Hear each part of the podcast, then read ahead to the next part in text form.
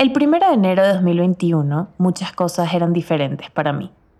Tenía un año menos, vivía en otro departamento, en otra parte de la ciudad. Hacía mucho tiempo que no veía a mi familia. Estaba pasando por un proceso de salud mental muy dificultoso que todavía no había tratado. Y qué día tan más maravilloso era solo una frase que me decía a mí misma y publicaba en Instagram en las mañanas cuando tomaba el primer café del día. Nada de esto existía este departamento en el que estoy sentada, este micrófono al que le estoy hablando, esta música que escuchan de fondo, este podcast que es tan mío como tuyo. Nada. Ni siquiera eran ideas en mi cabeza. Qué extraño, ¿no? Hace apenas un año. Y así es como la vida puede cambiar tan rápido. Así es como, sin darnos cuenta, nosotros también cambiamos. Y así es como todo, de una manera u otra, se une.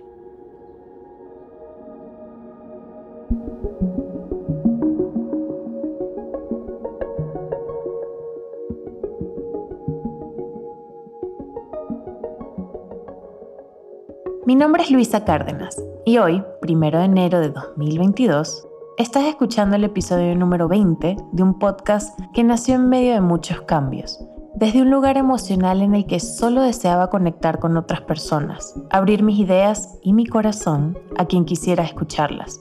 Y hoy es una realidad. Además, hoy es el primer día de un año nuevo, de un nuevo comienzo, una nueva oportunidad. Y sí, es cierto que cualquier día puede ser una nueva oportunidad, pero cerrar un ciclo y empezar otro puede ser muy especial. Nos hace replantearnos muchas ideas sobre lo que hemos hecho y lo que queremos hacer, sobre lo que está y sobre lo que falta. Y en cada idea vamos uniendo puntos que son importantes para el gran esquema de las cosas. Es en el momento en que mucho de lo que somos y lo que hacemos hace clic, a veces incluso sin darnos cuenta y sin saber cómo llegamos hasta ahí. Pero, ¿cómo estás? ¿Qué resuena en tu cabeza hoy? Una vez más, espero que te pongas cómoda o cómodo, que te prepares esa taza de café o té que disfrutes. Pausas el mundo exterior por unos minutos y me acompañes a tener un primer día del año maravilloso.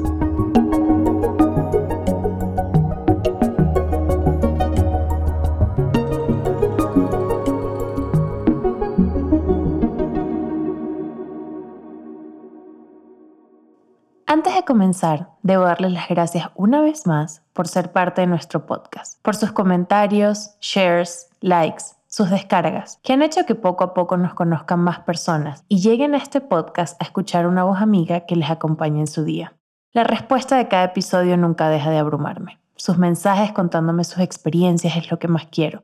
Lo mucho que lo comparten con sus amigos, lo agradezco. Las citas que publican en sus redes, todo esto llena mi corazón y la de todo este pequeño equipo.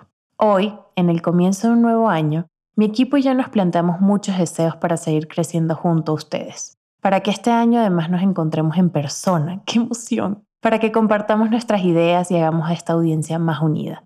También creo que juntos avanzamos más rápido. Así que pueden escribirnos, contarnos qué les gustaría escuchar y ver en este espacio y aquí estaremos para ustedes, para que sigamos compartiendo esta idea, esto que nos mueve y que nos trajo hasta aquí.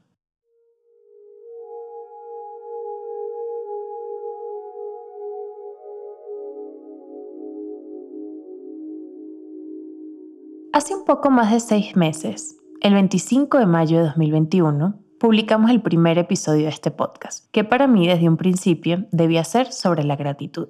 Las ideas alrededor de este proyecto eran un poco difusas y no había un rumbo fijo todavía, más que la necesidad de compartir mis pasiones con ustedes. Pero si di una cosa estaba muy segura, es que quería empezar hablando sobre la gratitud y lo mucho que estaba presente en mi vida en ese momento, y sin siquiera planearlo, de una manera u otra. Así fue como se abrió una puerta en el año que ya no se volvió a cerrar, sino que más bien abrió otra puerta y otra puerta más.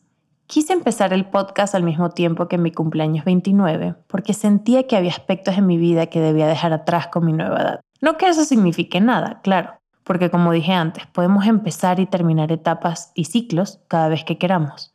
Pero mi cumpleaños fue como una oportunidad, una excusa, digamos, para cerrar un momento de mi vida y comenzar otro. Mis 29 años me trajeron este podcast, otro día maravilloso. Y esta ha sido una de las sorpresas más bonitas, no solo de mi año, sino de mi vida. Y aunque nuestro primer episodio fue sobre la gratitud, con la idea que fuera una nota de positivismo en sus vidas, con el deseo que se convirtiera poco a poco en un músculo que ustedes también ejercitaran, la verdad es que esa gratitud de la que tanto hablé fue más bien un recordatorio para mí misma de todo lo maravilloso que estaba pasando en mi vida en el momento y que todavía está pasando.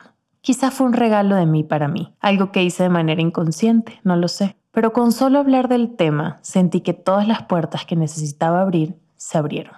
Empecé este año sin saber ni un 20% de lo que quería hacer con él, sin expectativas específicas, ni buenas ni malas sobre lo que podía pasar. Quizás porque el 2020 fue un año tan complicado para todos, quizás porque nadie sabía qué esperar y el resultado no fue lo que queríamos, sino más bien un reto tan grande.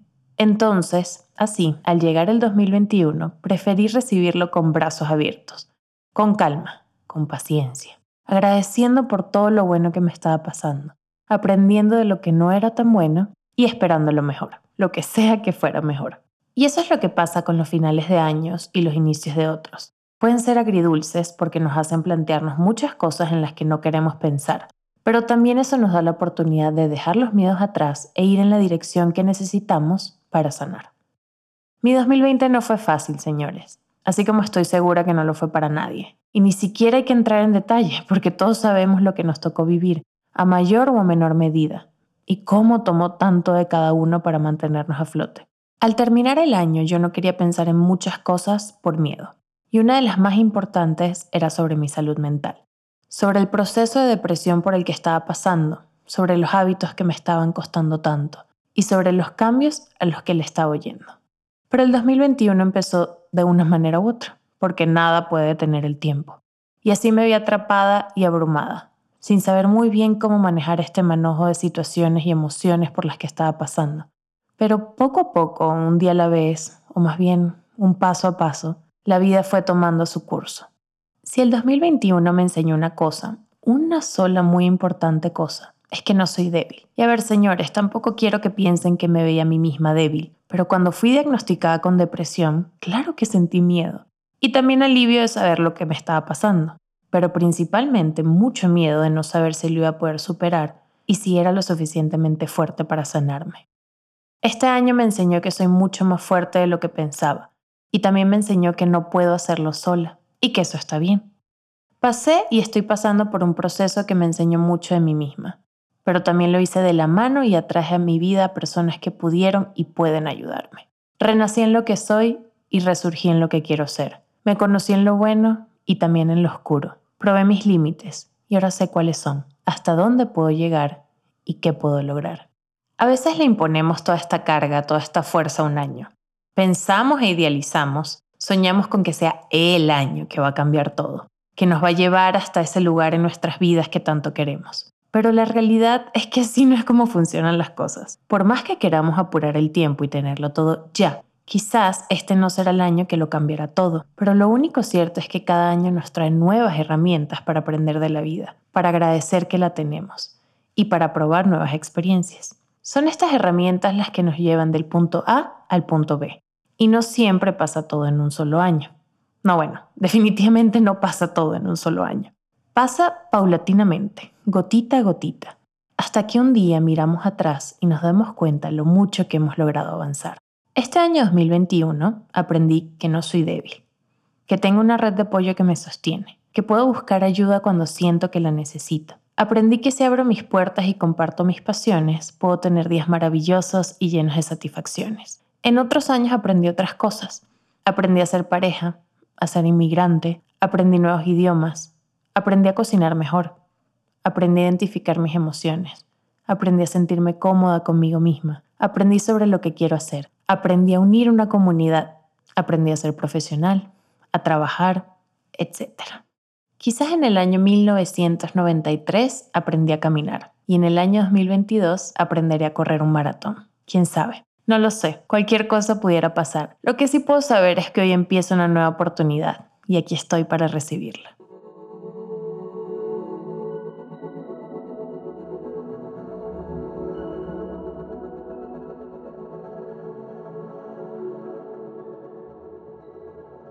Hace apenas unos días hablaba sobre esto con ustedes en mi cuenta de Instagram. Al terminar cada año y empezar uno nuevo, no me gusta hacer una lista de metas sobre lo que quiero lograr. Antes lo hacía, pero de unos años para acá prefiero hacer algo un poco diferente.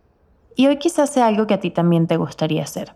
En vez de una lista de metas muy específicas y claras, hago una lista de deseos que pongo en el universo sobre lo que me gustaría atraer.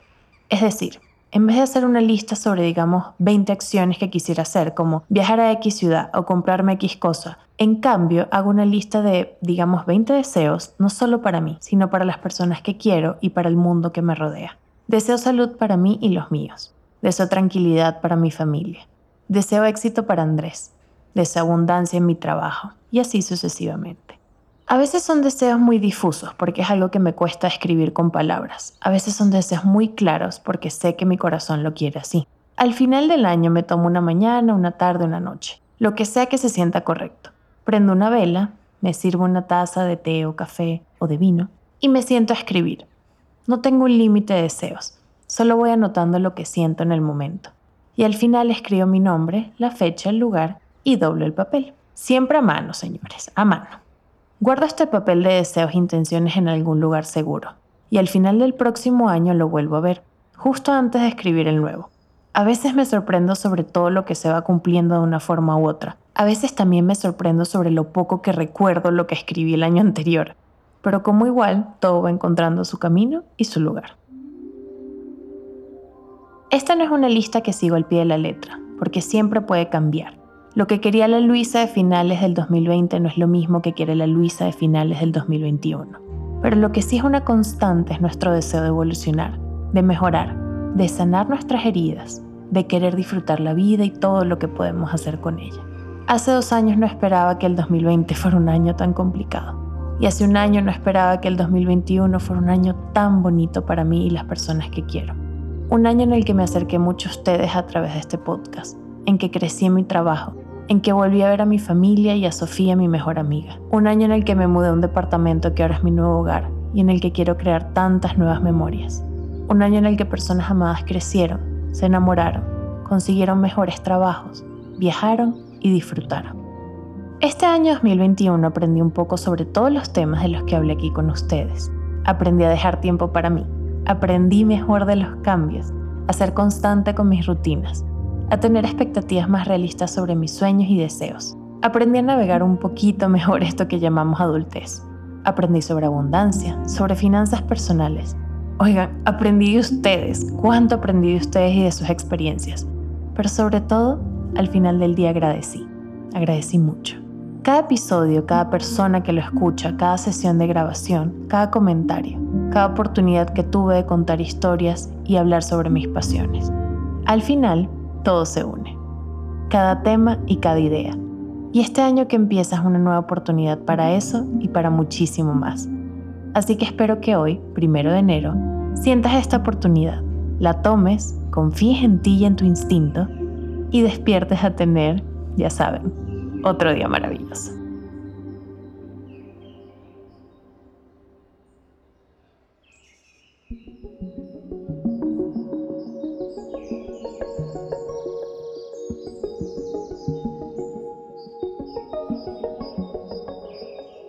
Una vez más, te doy las gracias por estar aquí y escucharnos, y no solo hoy, sino los últimos seis meses y todos los que vienen. Mi nombre es Luisa Cárdenas y este es mi podcast, Otro Día Maravilloso. Gracias a ti por escuchar, por comentar cada episodio, por recomendarlo a tus amigos, por publicarlo en tus redes sociales, dejar reseñas, seguirnos en Instagram como arroba otro día maravilloso y por suscribirte desde cualquier plataforma que nos escuches sea Apple Podcast, Spotify, Google Podcast, Amazon Music, desde mi canal de YouTube o desde cualquier rincón del Internet donde estemos. Infinitas gracias. Otro Día Maravilloso es una producción de Attico Lab. Kaitak compone la música que escuchas en este momento y edita cada episodio. Gaby Chesina Estrada diseñó toda la hermosa imagen que nos acompaña. Y Oriana Mata produce conmigo cada episodio para que semana a semana podamos seguir creando un contenido más cercano a mis pasiones, pero también más cercano a ti. Espero que tengas una bonita mañana, tarde o noche y nos escuches en un próximo episodio. Bye, besos.